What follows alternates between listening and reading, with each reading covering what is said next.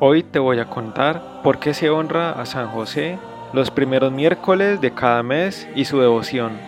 El Papa León XIII, el 5 de julio de 1883, aprueba la dedicación del miércoles como el día consagrado a la devoción de San José en toda la iglesia.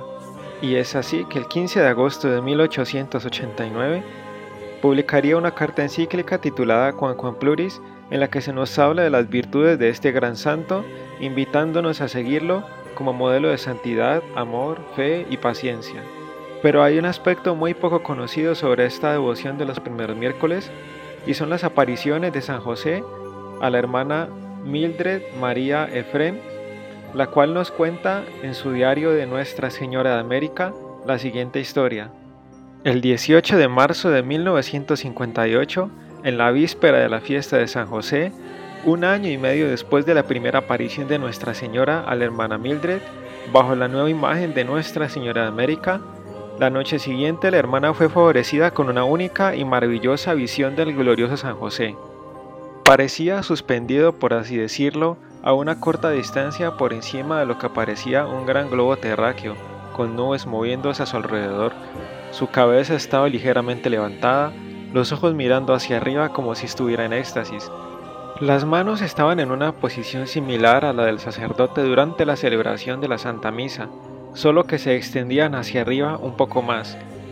El color de su pelo, así como el de su pequeña y ligeramente ahorquillada barba, era marrón muy oscuro.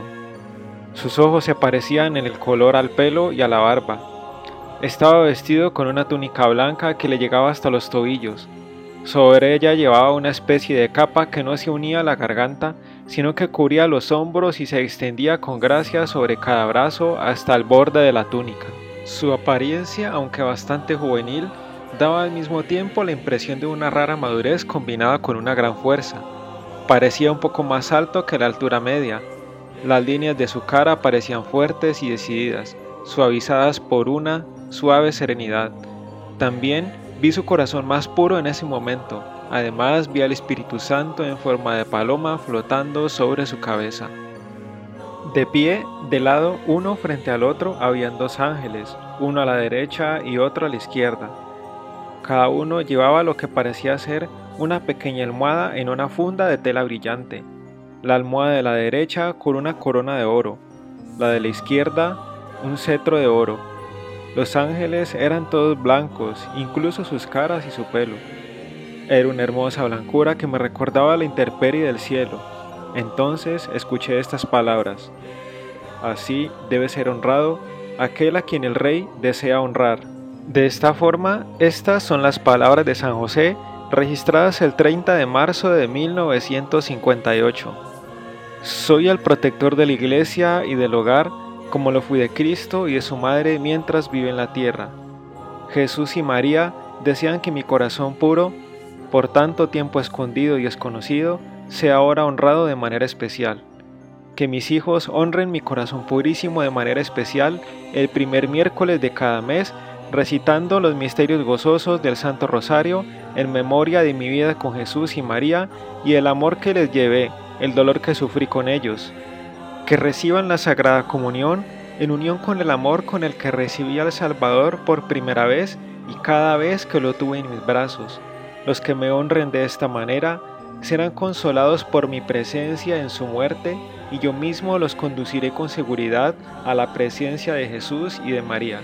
Hasta entonces, continúa con paciencia y humildad que es tan agradable a Dios.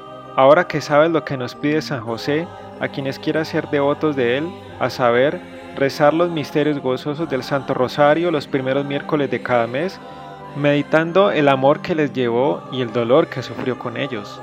Por supuesto que esto se añadiría a los que rezamos los miércoles que son los gloriosos. Además de rezar el rosario, debemos estar en estado de gracia para poder recibir la Sagrada Comunión y ofrecerla en unión con el amor con el que recibió al Salvador por primera vez y cada vez que lo tuvo en sus brazos. ¿Serías capaz de honrarlo de esta manera practicando esta devoción tú?